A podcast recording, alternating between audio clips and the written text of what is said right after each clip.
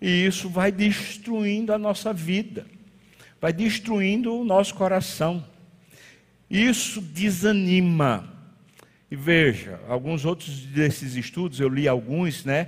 Pesquisas falam que você é influenciado pelas cinco pessoas mais próximas que andam ao seu lado. E por incrível que pareça, as sinapses do cérebro são afetadas pelo comportamento das cinco pessoas com quem mais você convive. Isso quer dizer, se a gente convive com pessoas que são constantemente reclamadoras, que vivem reclamando, nós somos afetados. Isso também gera em nós desânimo esse criticismo que constantemente nós achamos e avaliamos que é benéfico, ser uma pessoa crítica, uma pessoa avaliativa, gera em nós um dano, um dano no nosso ânimo, no nosso humor, na nossa satisfação em viver talvez uma das causas, se não a causa principal, de termos tanto desânimo e às vezes a gente chama até de depressão, quando a coisa se avoluma mais e começa a gerar mesmo um comportamento de, de impossibilidades a depressão. Tanta gente que está sendo tomada por isso.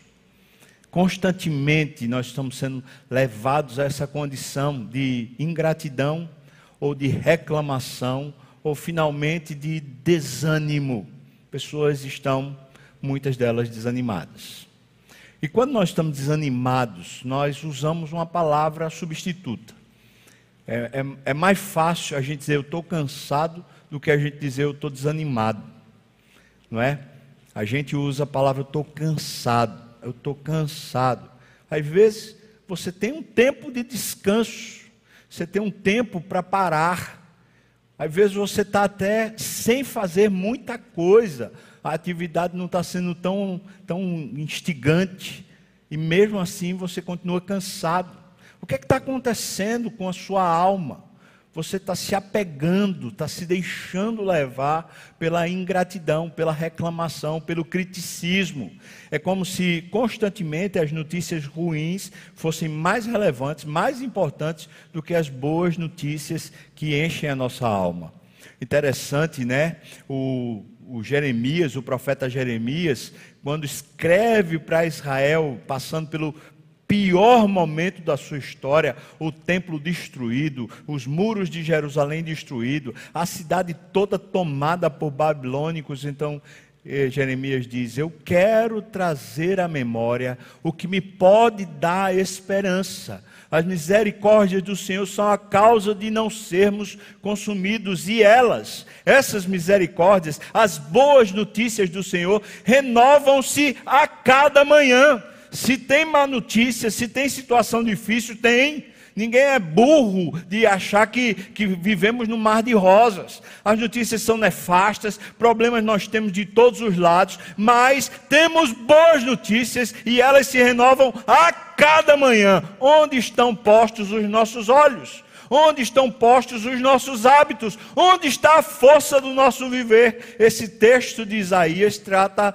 a respeito disso, porque o texto vai revelando para nós uma situação contrária à vida de Isaías, um problema, uma situação daquelas que a gente diz agora tudo acabou, agora tudo virou um problema, agora tudo virou situação negativa, e de repente Isaías vê o Senhor, e quando ele vê o Senhor, ele se renova e é tomado por inspiração ao ponto de dizer: Eu vou, Senhor, eu faço a tua vontade, cumpre em mim o teu propósito.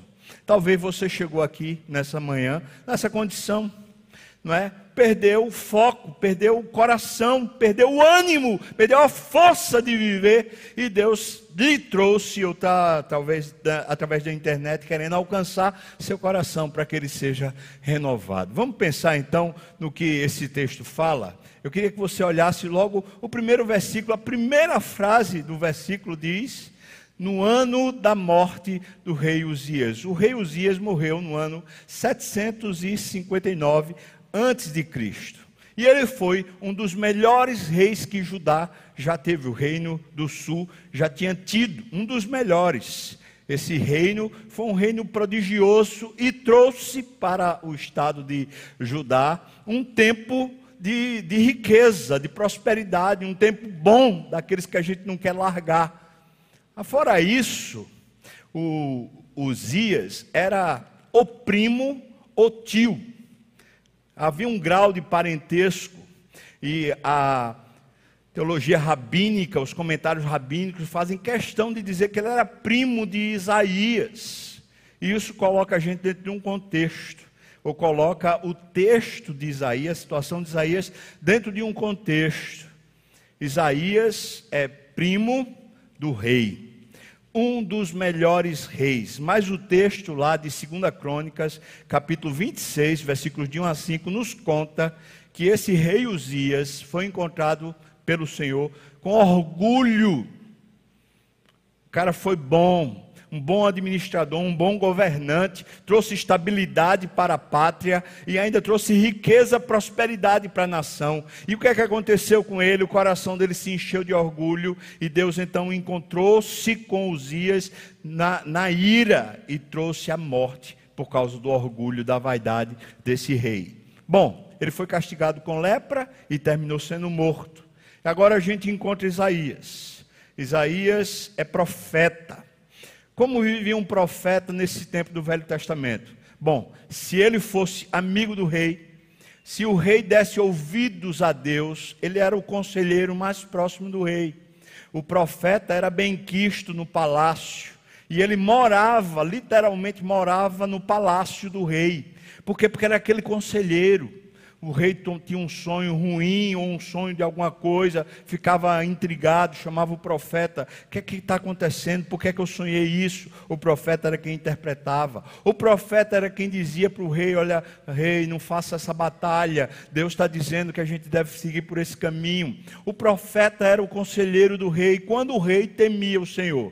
Mas se o rei não temesse o Senhor, o profeta não vivia no palácio, o profeta vivia fugindo porque o profeta era a consciência do rei. E se o rei não temia o Senhor, o profeta então pregava nas praças, no centro da cidade, levantando a voz, falando contra as coisas erradas que o rei cometia, levantava a voz para que a nação tivesse consciência e caminhasse no caminho do Senhor. Essa voz levantada na praça, obviamente, ela era contrária em muitos, em muitos aspectos ao rei e ao governo do rei então essa voz era maldita, malquista pelo rei, e por isso muitas vezes esse profeta fugia. Você lembra do caso clássico de, de Elias, quando vai lá e proclama a voz do Senhor de que não haveria chuva e ele precisa se esconder. E depois ele proclama também que Deus está irado contra é, Israel por causa do, da adoração a Baal, Baal, mata os profetas de Baal e foge de novo. Ou seja, quando o profeta não era bem quisto pelo rei, o profeta tinha que fugir, tinha que viver escondido. Então a condição de Isaías aqui está sendo mexida. Aquele bom rei, aquele primo de Isaías, ele agora morreu. E quando há uma substituição de rei, o novo rei normalmente quer tirar todos os afiliados e todos os que eram chegados ao antigo rei. Era uma questão de lealdade, era uma questão de, de você ter pessoas de sua confiança. Então precisava todo o staff ser substituído, todo o staff ser substituído. E é claro, Isaías é o profeta. Alguns falam Provavelmente Isaías tem um chamado e a vocação dele nesse texto, capítulo 6. Mas outros teólogos afirmam que Isaías já era profeta e que nesse encontro ele é renovado pelo Senhor. Eu prefiro essa segunda versão de acreditar que Isaías já era profeta. E ele era profeta no palácio do rei. E se ele era profeta no palácio do rei, agora que o rei morreu, ele não sabe como será a sua situação. Então a gente está encontrando o seguinte a morte de Uzias significa muita coisa. Significa, primeiro, que nacionalmente Israel está passando agora debaixo da ira de Deus, do julgamento de Deus. E de fato, a partir desse, desse momento, os novos reis que assumiram, eles começaram a passar por um momento cada vez pior da economia e especialmente da, das afrontas nacionais, porque a Síria começou a afrontar Judá. Então, depois que esse rei morre, Israel, ou o estado de Judá, começa a passar por uma situação crítica, problemática, inclusive economicamente. Mas Isaías, de maneira muito mais particular, ele sofre, ele pensa: e agora? Até hoje a minha vida ia muito bem, obrigado. Eu, como profeta, primo do rei, vivo no palácio. Toda vez que eu preciso falar alguma coisa, o rei me dá ouvidos. E veja, se Isaías já era profeta nesse período, e esse rei Uzias, ele simplesmente se tornou orgulhoso, faltou a consciência do rei, faltou a voz profética, faltou o ministério de Isaías. Se assim for, se assim foi, a gente pode dizer que Isaías, até aquele momento, era aquele profeta de conveniência. Aquele profeta que dizia assim: Bom, eu vou falar o que é conveniente, eu não vou mexer nas feridas, eu não vou advertir, eu não vou alertar. Mas isso tudo está mudando, por quê? Porque o rei morreu. Nesse, nesse momento que o rei morreu, o chão foi tirado de Isaías, as bases foram tiradas, as circunstâncias todas mudaram, nacionalmente mudou, mas também pessoalmente mudou. E quando muda, a gente fica com medo e a situação gera na gente crise. Nesse, nesse momento, o texto diz que no ano dessa morte, Isaías estava no templo. A gente tira isso porque o encontro dele aconteceu no templo. Isaías estava buscando ao Senhor. E isso é a primeira lição que eu queria colocar aqui para nós pensarmos. Quando a situação é difícil, quando a gente está sendo assaltado por notícias ruins, problemas, perdas, morte de alguém importante para nós, ou perda de salário, perda econômica, perda de patrimônio, perda de emprego, quando nós estamos sendo assaltados por notícias ruins, por perdas, é bom que a gente busque ao Senhor. O texto não diz que no dia da morte do rei Uzias, mas diz que no ano da, dessa morte. Então eu quero dizer para você que ele passou pelo menos um período de um ano buscando a Deus antes de ter essa visitação, antes de ter esse avivamento. E muitos de nós estamos sendo tomados por notícias ruins e não trocamos as notícias ruins pela presença do Senhor. Onde vamos buscar alento, onde vamos buscar força, onde vamos buscar edificação espiritual, se não na presença do Senhor. O Senhor quer nos animar, o Senhor quer mostrar que Ele é o Rei que preside toda a terra. Mas se não buscamos ao Senhor, como podemos desfrutar da Sua intimidade? A intimidade do Senhor para aqueles que o buscam, aos quais Ele dará a conhecer a sua aliança. Então o Senhor se dará a conhecer à medida que o buscamos. Você tem buscado ao Senhor é claro, a gente tem sido tomado pelo desânimo, temos sido tomado pelo cansaço, temos sido tomado pela depressão, mas o ponto é: as notícias são graves, as notícias são ruins, há problemas reais, mas nós temos o Senhor ou não temos? Se temos, temos buscado a Ele. Logo de manhã, busca a tua face, e ao final do dia eu reconheço e te louvo a cada dia, Senhor, tu és a minha força, a minha fortaleza, o meu refúgio, tu és o meu escudo, tu és a minha provisão. Tens buscado ao Senhor, meu irmão e minha irmã, você tem buscado ao Senhor. Como podemos ser tomados pela presença do Senhor se não o buscamos? E veja que isso é uma coisa muito pessoal, um problema nacional mas Isaías, tomado pela má notícia, ele se coloca na presença do Senhor e o busca.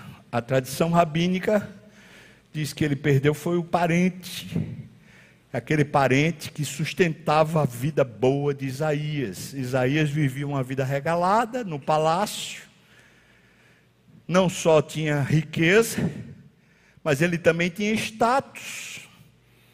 De repente tudo isso foi tirado de uma vez só.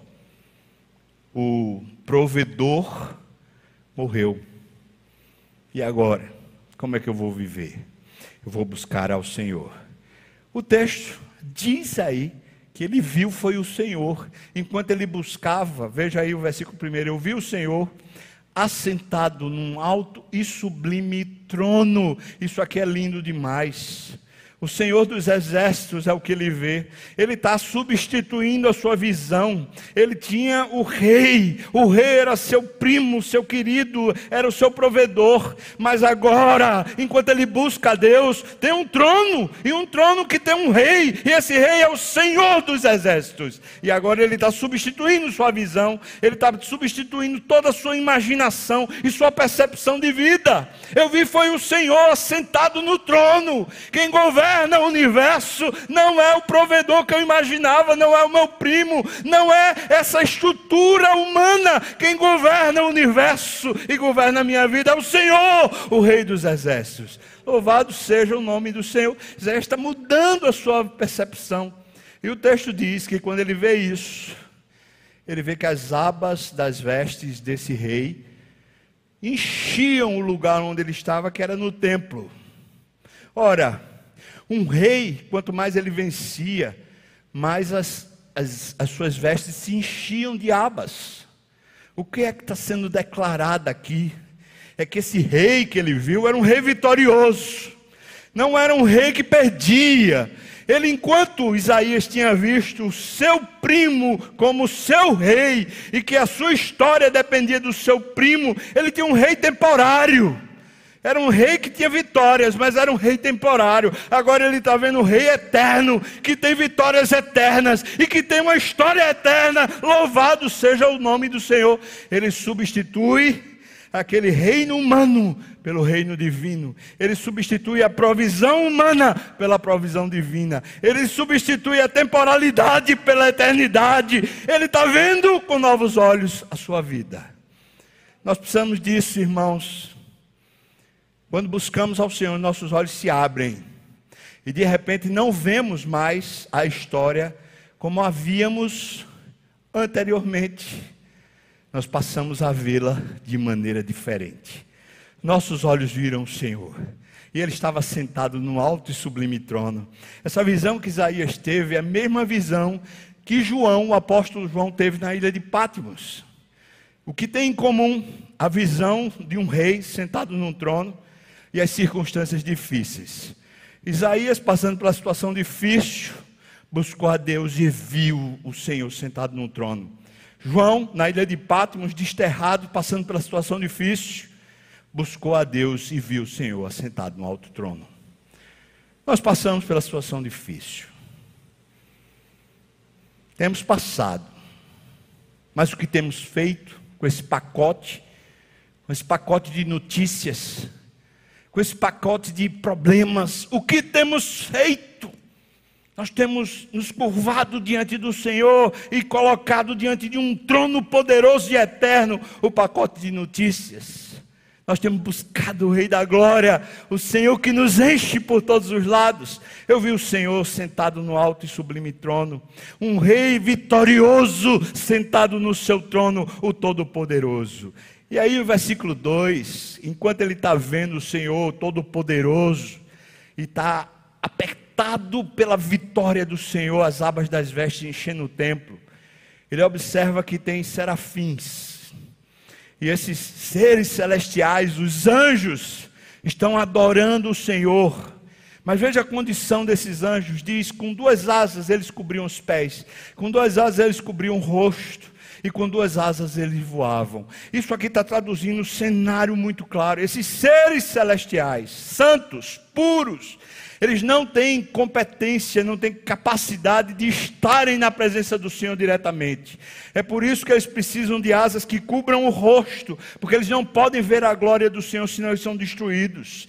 É por isso que eles também têm asas que cobrem os pés, porque suas obras precisam ser totalmente destinadas ao Senhor, senão eles não têm nada para fazer. As suas asas mostram que eles estão sem nem pisar no solo, porque o solo é sagrado. Ou seja, eles estão diante daquele que é tão glorioso, é tão santo, é tão distinto que eles não têm como interagir diretamente. Eles não têm como estar na presença desse Deus, e é por isso que eles cobrem-se e eles voam, porque eles não têm condição direta de estar na presença do Senhor. E dizem diante do Senhor o tempo todo, versículo 3: Santo, Santo, Santo. A tradição rabínica também diz o seguinte: quando alguém era chamado santo uma vez, era porque essa pessoa ainda era falha. conquanto fosse santa. Quando era chamada duas vezes de santo, ou seja, santo, santo, é porque essa pessoa tinha uma santidade que era irretocável. Mas quando uma pessoa é chamada santo, santo, santo três vezes, quer dizer que está acima da humanidade, está além dos, dos, poderes humanos. Esse é totalmente outro. A palavra santo não significa simplesmente uma pessoa que tem a moralidade correta e que tem um comportamento íntegro. A palavra santo quer dizer distinto, separado. O que o texto está dizendo é que aqueles seres celestiais, puros, sem pecado, sem problema nenhum, eles não tinham falta moral nenhuma, eles não tinham problema ético nenhum. Esses seres celestiais, eles estão bradando de dia e de noite que esse que eles veem esses que eles vêm por, por detrás das suas cobertas, das suas asas que o cobrem, eles estão dizendo que esse ser celestial chamado Deus, ele está para além de qualquer percepção, ele é distinto, ele é separado, ele não é comum, ele não ousa poder estar entre nós. Que coisa tremenda! Está dizendo que esse ser chamado Deus, ele é totalmente transcendente, ele é totalmente fora da nossa capacidade, ele é totalmente fora daquilo que nós conseguimos. Mas esse Deus, veja que o texto diz, diz que ele é o Senhor dos exércitos e a terra toda está cheia da sua glória. A palavra está dizendo, a palavra, se a gente fosse traduzir diretamente do hebraico, seria assim: a inteireza de toda a terra é sua glória.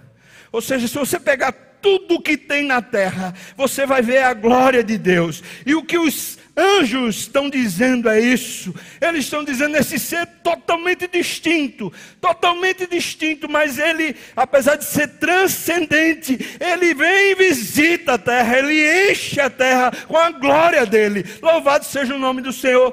Nós, os anjos, não podemos ver a glória, mas ele enche a terra com a sua glória. Que Deus bendito, o Deus transcendente se torna imanente para os seres humanos. Louvado seja o nome do Senhor. Isaías agora está começando a ter uma nova visão da história. Se a minha história dependia do meu primo, do rei daqui da terra, e se eu antes buscava conforto, ou uma condição social, ou buscava alguma coisa que me desse uma, uma condição de vida que fosse aceitável, agora eu estou diante daquele que é totalmente distinto e esse ser totalmente distinto, ele reveste a terra com sua glória, e são boas notícias. Ó oh, Senhor, abre os meus olhos para eu ver a glória do Senhor aqui nesse lugar. Senhor, abre os meus olhos para eu ver a glória do Senhor no meu trabalho. Senhor, abre os meus olhos para ver a glória do Senhor na política do Brasil. Senhor, abre os meus olhos para ver a glória do Senhor na pandemia. Senhor, abre os meus olhos para eu ver o Senhor quando eu perco parentes, quando eu perco emprego, quando eu perco patrimônio. Abre os meus olhos para ver a glória do Senhor. Agora ele está vendo. Ele está vendo a glória do Senhor enchendo a terra. E você consegue perceber a distinção que esse quadro lança? Enquanto os seres celestiais, cobertos de virtude, eles não conseguem se aproximar diante desse Deus Santo, a terra, eu e você, temos o privilégio de estar na presença dEle, porque Isaías está lá. Isaías está vendo ele, Isaías está percebendo ele, e os seres celestiais não podem, mas o ser humano pode, quando busca o Senhor, pode ser visitado pelo Senhor. Louvado seja o nome do Senhor.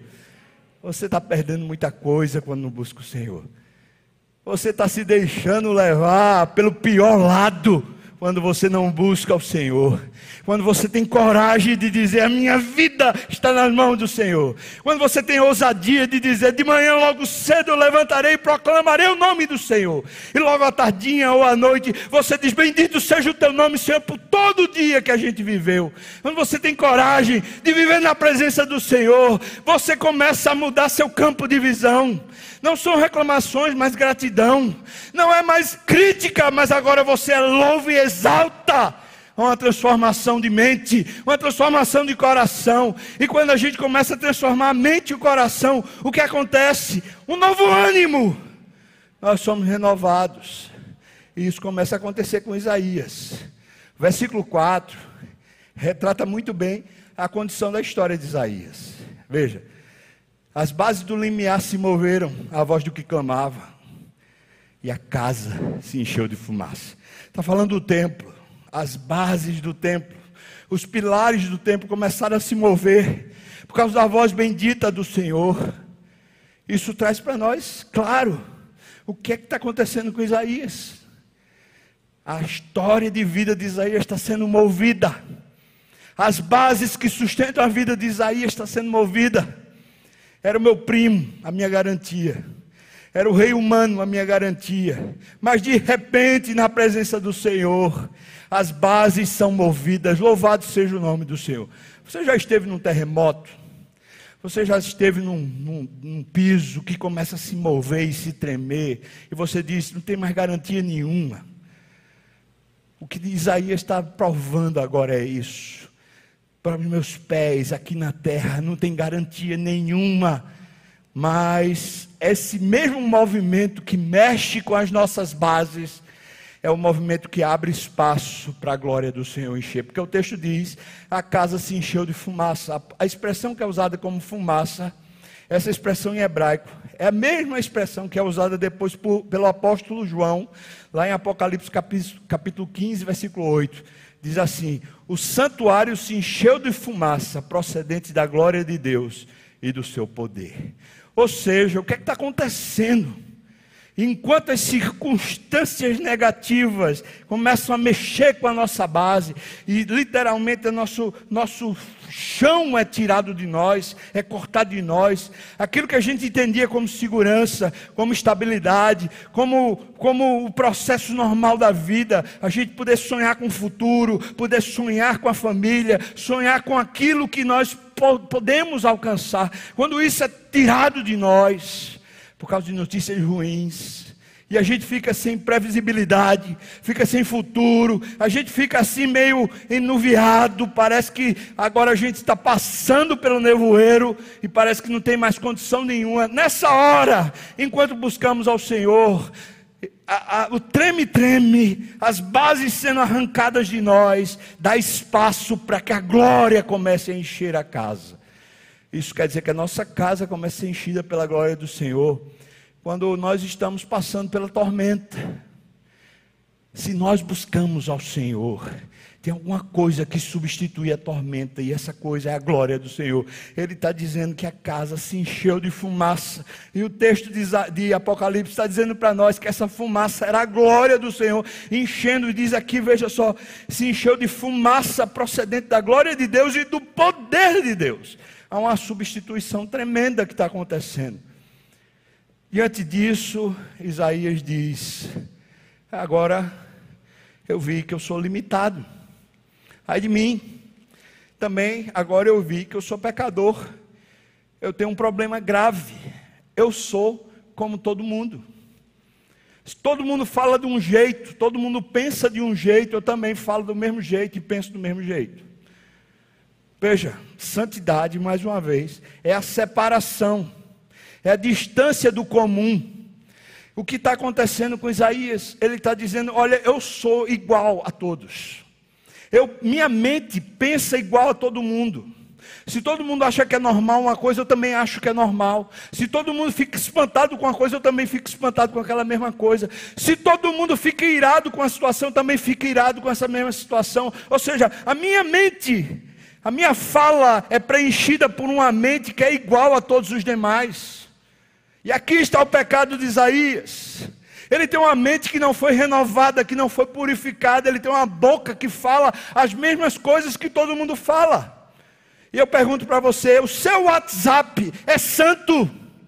Hum? O seu Facebook é santo? Hã? A sua fala, as suas conversas mesmo com familiares é santa? Eu pergunto: a sua mente é santa? O que tem tomado a sua mente? O que tem gerado engenharia do pensamento em você? As, as más notícias, a crítica, a rixa, a ira, a dissensão, o abatimento, a depressão, o desânimo. O que é que tem enchido a sua alma, irmão? O que Ele está dizendo: Eu vejo, agora eu vejo. O meu problema qual é? O meu problema é que enquanto eu tinha garantias com meu, meu primo lá, enquanto eu habitava no palácio, enquanto as minhas estruturas não foram mexidas, a minha mente era igual de, de, de todos. Eu compreendia a vida como todos compreendem. Eu falava igual a todos. Eu não era santo, eu não vivia distinto, meus olhos não viam o Senhor. É por isso que eu era tomado pela realidade. Essa realidade efêmera, essa realidade fútil, essa realidade que passa, essa realidade que não serve. Passará o céu, passará a terra, porém as minhas palavras não passarão, diz o Senhor. Aleluia! Louvado seja o nome do Senhor. Isaías está sendo tomado por uma nova realidade. Quando ele vê o Senhor, e quando ele entende que as estruturas sendo abaladas é para ser preenchido pela glória do Senhor, ele fala: enquanto os anjos se cobrem, eu estou olhando para o santo. Só que eu não penso como ele, eu não vivo como ele, eu vivo como qualquer mundano, eu vivo como qualquer pessoa no planeta Terra, eu falo as mesmas coisas que eles falam. Ai de mim, eu não presto para mais nada. Como Deus vai me usar? Como a minha história será daqui para frente? Talvez isso aqui explique porque Isaías, sendo primo do rei, nunca puxou o rei e disse assim: Rei, presta atenção, cara, tu estás orgulhoso, essa vaidade vai tomar teu coração, não faz isso. Talvez Isaías não tinha boca de profeta, porque ele nunca tinha tido a experiência desse renovo de mente e de coração. Talvez você está desanimado no ministério, Talvez você está desanimado na sua vida familiar. Talvez você está desanimado, sem força, sem força, sem alegria para viver essa vida que você tem nas mãos. Sabe por quê? Porque você não viu o Senhor, você não observou que as notícias ruins que chacoalham você, que mexem com suas bases, são a grande possibilidade de Deus encher sua vida com a glória dele. Ah, meus olhos viram o Senhor. E quando eu vi, eu disse: Meu Deus, eu preciso de uma mudança. Eu preciso de salvação. Eu preciso de um preenchimento. Eu preciso de uma mudança. E, e a mudança vem. O texto diz para nós que esses serafins, que não podiam acessar o Senhor, eles saem do cântico para trazer remissão para Isaías. Eles pegam com Atenais, eles pegam a brasa viva que estava no altar. Essa expressão que é usada quando diz aqui, olha, ele que ele a iniquidade, versículo 7, a iniquidade foi tirada e perdoado o teu pecado. Essa expressão só é usada no Velho Testamento, quando era feito um sacrifício de cordeiro para purificação do pecado. Então o que é que Deus está fazendo com Isaías? Deus está substituindo a vida podre de Isaías, a mente podre de Isaías, o coração tosco de Isaías, as palavras perdidas, iguais a de todo mundo de Isaías, ele está substituindo. Ele está substituindo pelo sacrifício do altar. Isaías está diante do trono de Deus e está no templo. Irmãos, preste atenção, porque talvez você não perceba isso, porque você não lembra. Mas o tabernáculo e o templo tinham um altar fora, fora do lugar onde seria o trono de Deus. O trono de Deus era no Santo dos Santos, era distinto, só o sumo sacerdote entrava, Isaías não tinha direito de entrar. Agora, na presença do Senhor, todos os elementos estão em conjunto, em harmonia. E agora o, o, anjo pega lá a brasa viva e sela a boca de Isaías, dizendo para ele: agora a iniquidade foi tirada, o perdoado foi o pecado. Você sabe que tem distinção entre iniquidade e pecado. Iniquidade é o grau de vileza que um pecado tem. Então, um pecado pode ter mais vileza do que outro. Isso é só você pensar a respeito de situações, por exemplo, uma situação moral.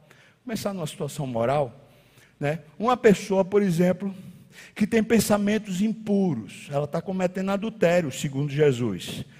Mas a pessoa que consuma o pensamento impuro e vai lá e se deita com a mulher, esse está cometendo adultério na prática. A iniquidade do pecado de cometer o adultério na prática é maior do que a iniquidade de cometer o pecado só em pensamento. Em outras palavras, a vileza do pecado é maior, mas o pecado é o mesmo. O pecado é o pecado de adultério. Mas houve uma vileza aqui e outra vileza ali. Houve uma iniquidade aqui e muito mais iniquidade aqui. Agora, se você começar a pensar nisso, você vai entender que, por exemplo, agora o sexo entre duas pessoas do mesmo sexo, a vileza é maior, a iniquidade ainda é maior. O sexo com uma criança ainda é maior, essa vileza ainda é maior a iniquidade, e assim vai. Ou seja, o que ele está dizendo, o que Deus está dizendo, é que não foi tirado só o pecado, mas foi tirado toda a vileza do pecado. E talvez isso confunda a gente. Às vezes a gente não entende isso. Porque, por exemplo, vamos supor, né? A gente diz assim, ah, eu eu estou aperreado com os problemas que o Brasil está passando, eu estou aperreado com os problemas financeiros, mas não é igual ao que está acontecendo com o cara que é descrente que mora aqui no prédio. Não é igual. Pois eu vou dizer para você que o pecado é o mesmo. O pecado é de descrença. Mas pode ser que a iniquidade seja menor a sua do que a dele. O que está acontecendo aqui é que ambos são retirados pelo sacrifício do cordeiro. E é claro que isso aqui é uma referência ao Senhor Jesus.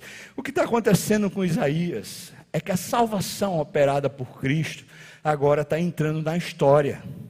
E eu preciso dizer isso para você. Ah, como eu preciso dizer isso para mim. Senhor, me faz ver que a salvação de Cristo não é apenas para aquele dia eterno, quando eu me encontrarei no céu contigo, mas a salvação de Cristo já é aqui e agora. Ela toma conta da minha história, ela é no meu presente agora, me salvando, me salvando do meu pecado, me salvando da minha iniquidade, me salvando de ter uma mente, uma boca e um coração tosco ah, eu preciso de ânimo, encontrando ânimo no Senhor. Como? Quando eu busco o Senhor e Ele simplesmente abre os céus, a sua glória desce, e o significado do sacrifício de Jesus começa a encher a minha alma de novo, porque o Senhor vai lá e toca-nos. É claro que arde, é claro que queima, mas ele está sendo santificado pelo fogo do Senhor, ele está sendo purificado pela brasa viva do Senhor, ele está sendo substituído pelo Cordeiro, o Cordeiro está dando a ele a oportunidade de viver santo. Antes ele não conseguia, agora ele conseguia. Uma brasa viva do altar simboliza a purificação do sangue e a chama do Espírito Santo. Louvado seja o nome do Senhor. Aí chega depois disso, vamos dizer assim, agora tem um renovo na mente de Isaías. Tem um renovo, um estado de espírito novo. Agora Isaías não pode dizer mais está desanimado. Ele não pode dizer mais estou preocupado. Ele não pode dizer mais assim, eu estou tô, tô cansado. Agora não mais. Então o versículo 8 começa dizendo: depois disso, ou seja, houve uma mudança estrutural em Isaías. Depois disso, o Senhor vai e diz: Eu tenho planos, eu tenho projetos para aqui para a terra. E quem vai? Quem vai fazer a minha obra na terra? Veja, ele diz isso: Quem enviarei? Quem há de ir por nós? Olha, veja só, irmãos. Às vezes a gente perdeu a força, a vitalidade de fazer a obra do Senhor. Aí a gente diz: não, é porque o problema que eu estou passando, problema na minha casa, um problema na igreja, um problema em relacionamento com A ou B dentro da igreja. Ah, é porque eu estou tão desanimado com o trabalho, porque o trabalho é, é, é um problema, ali é um covil de cobra. Às às vezes a gente está justificando, mas é impressionante que quando a alma da gente é renovada pelo Senhor, a gente ouve de novo a voz do Senhor perguntando assim: Você vai viver para quê?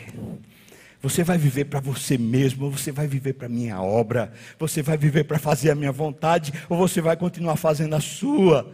Hã? Então eu pergunto para mim mesmo: você trabalha para quê, pastor?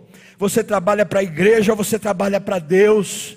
Pastor, você trabalha para quê? Você trabalha para o seu nome ou você trabalha para o nome de Cristo? Pastor, você trabalha para quê? Você trabalha para os homens verem ou você trabalha para que Deus veja? Para quem você trabalha? Agora que eu perguntei para mim, me permita perguntar para você, meu irmão ou minha irmã, queridos do coração. Ah, para quem você trabalha?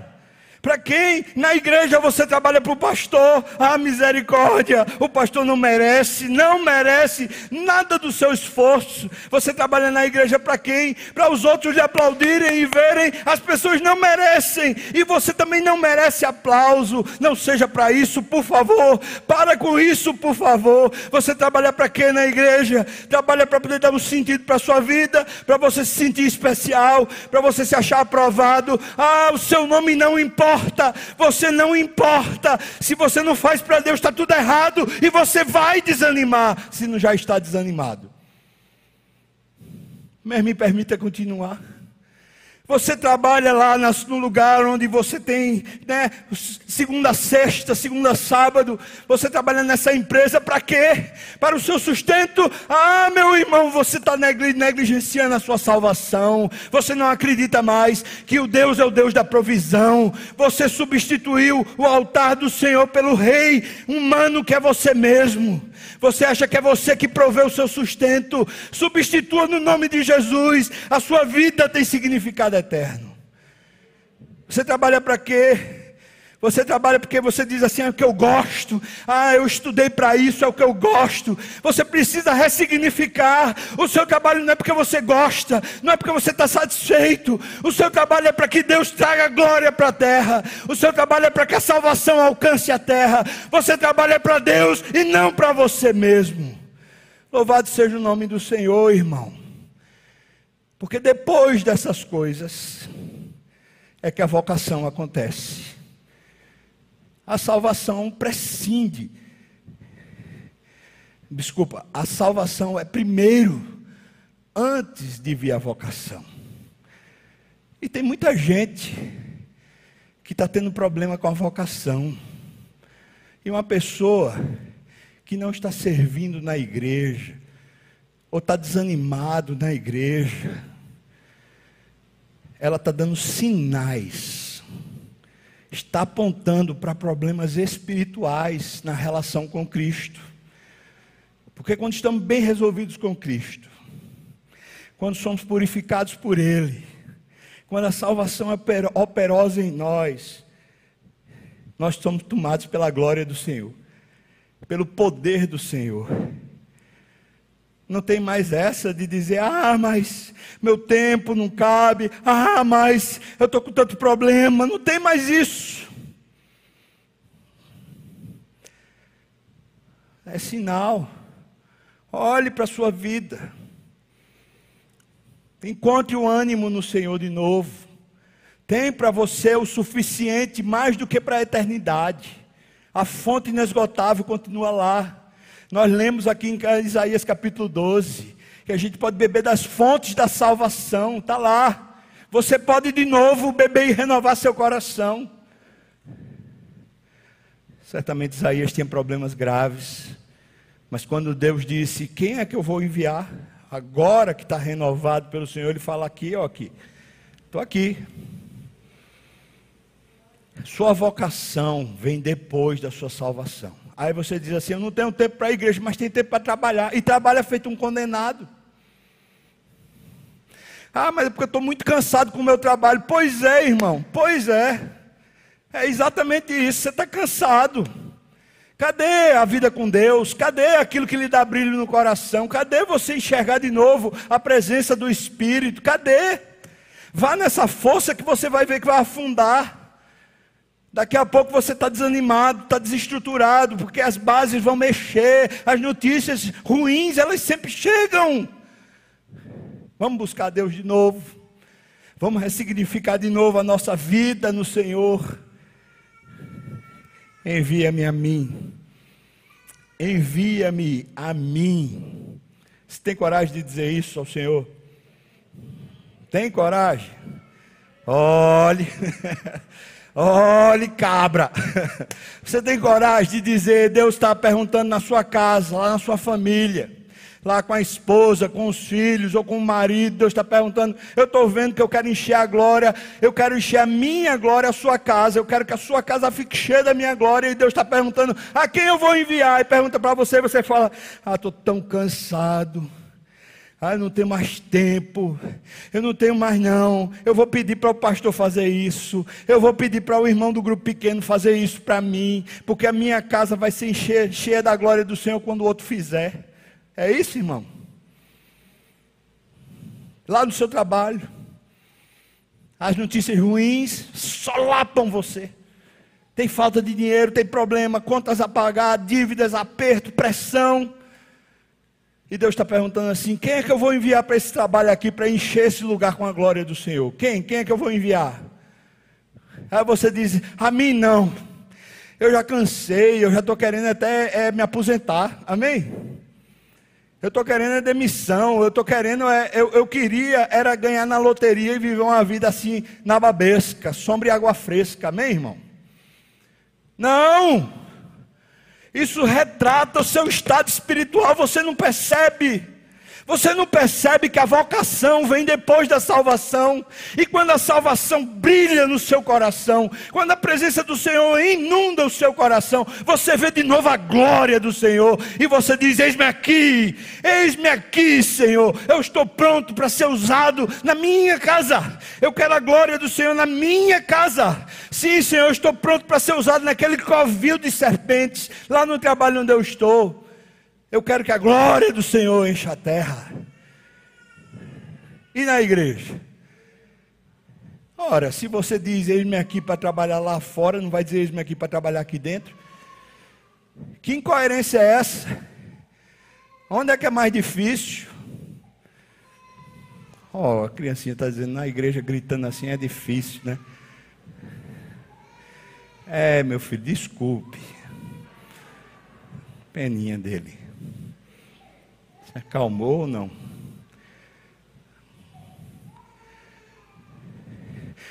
Será que a gente não percebe que são sinais da nossa doença espiritual?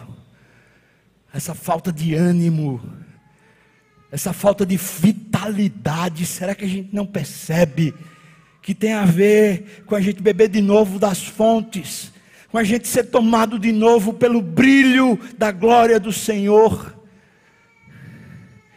E aí, ele, depois que ele diz isso, veja que é uma coisa depois da outra. Primeiro, a salvação operosa, santificadora, essa graça que renova o coração. Aí depois vem a vocação, você trabalha para mim, eu envio você para a terra, para que a glória encha a terra.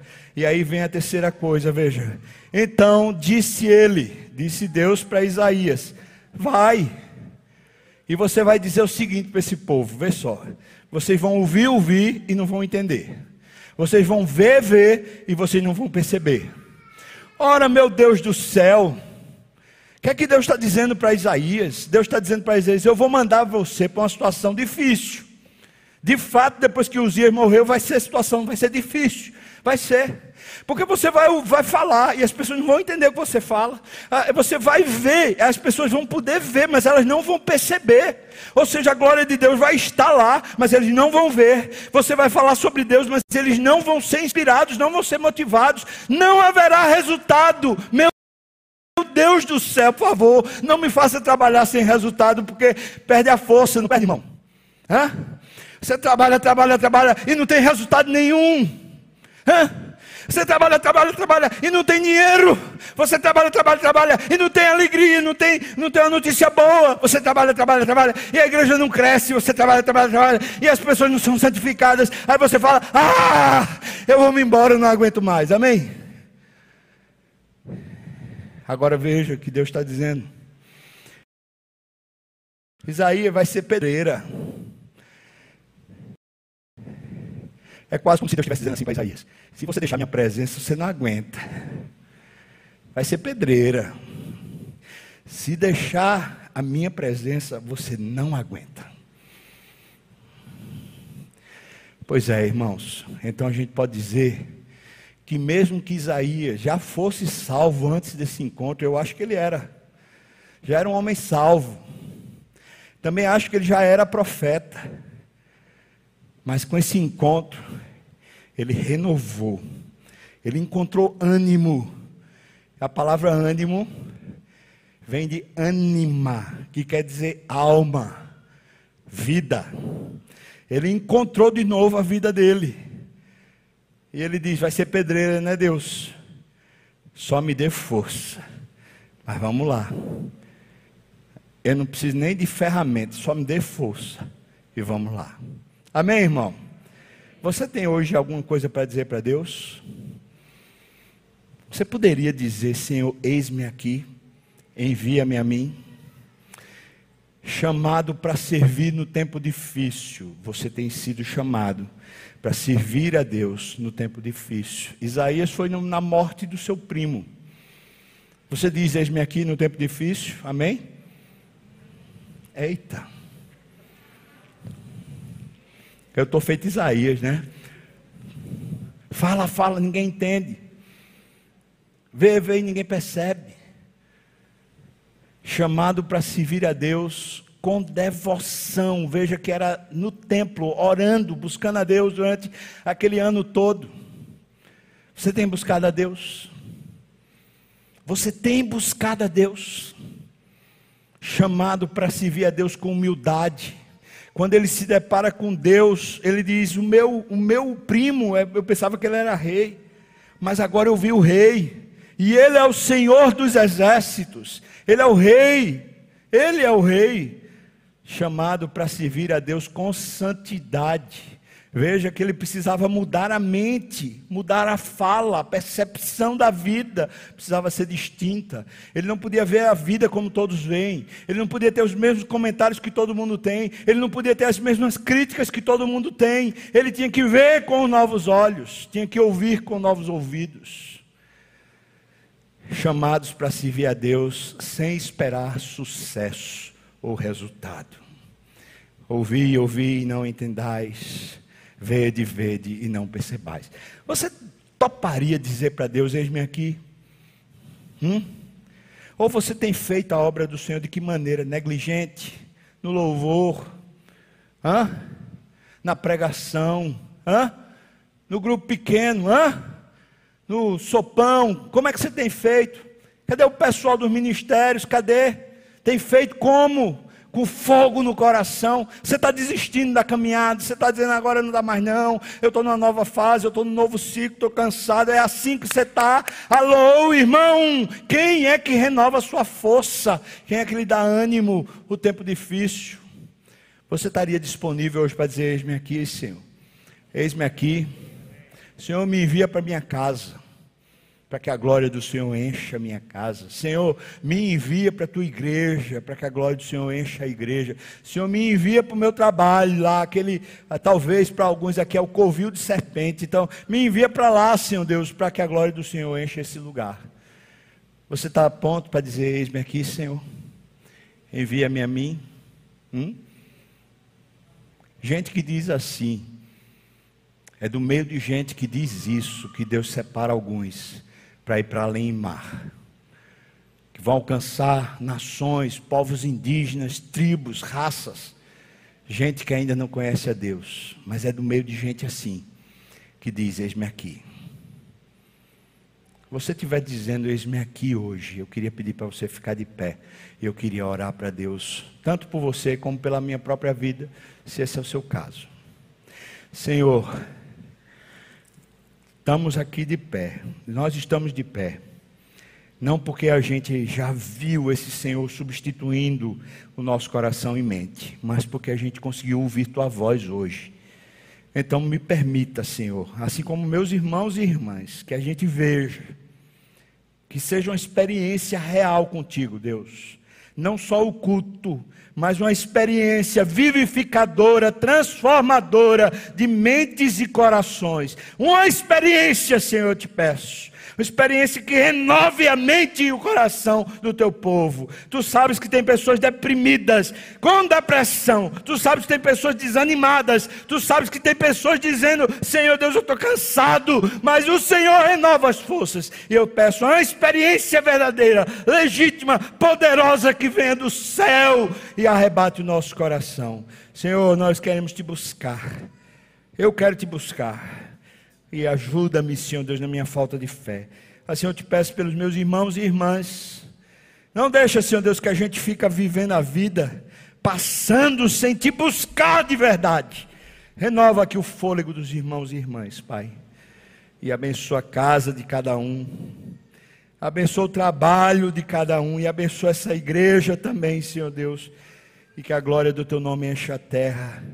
No nome de Jesus. Que a graça do nosso Senhor e Salvador Jesus Cristo, o amor de Deus, o nosso querido e amado Pai, a comunhão, o consolo, a bênção, o poder, o avivamento do Espírito venha sobre nós, o povo do Senhor, não só aqui e agora, mas até quando o Senhor voltar e nos tomar para si. Aleluia! Amém. Você vai no nome de Jesus e serve o Senhor onde Deus lhe colocar. Vamos cantar, irmãos, depois a gente vai para a escola dominical.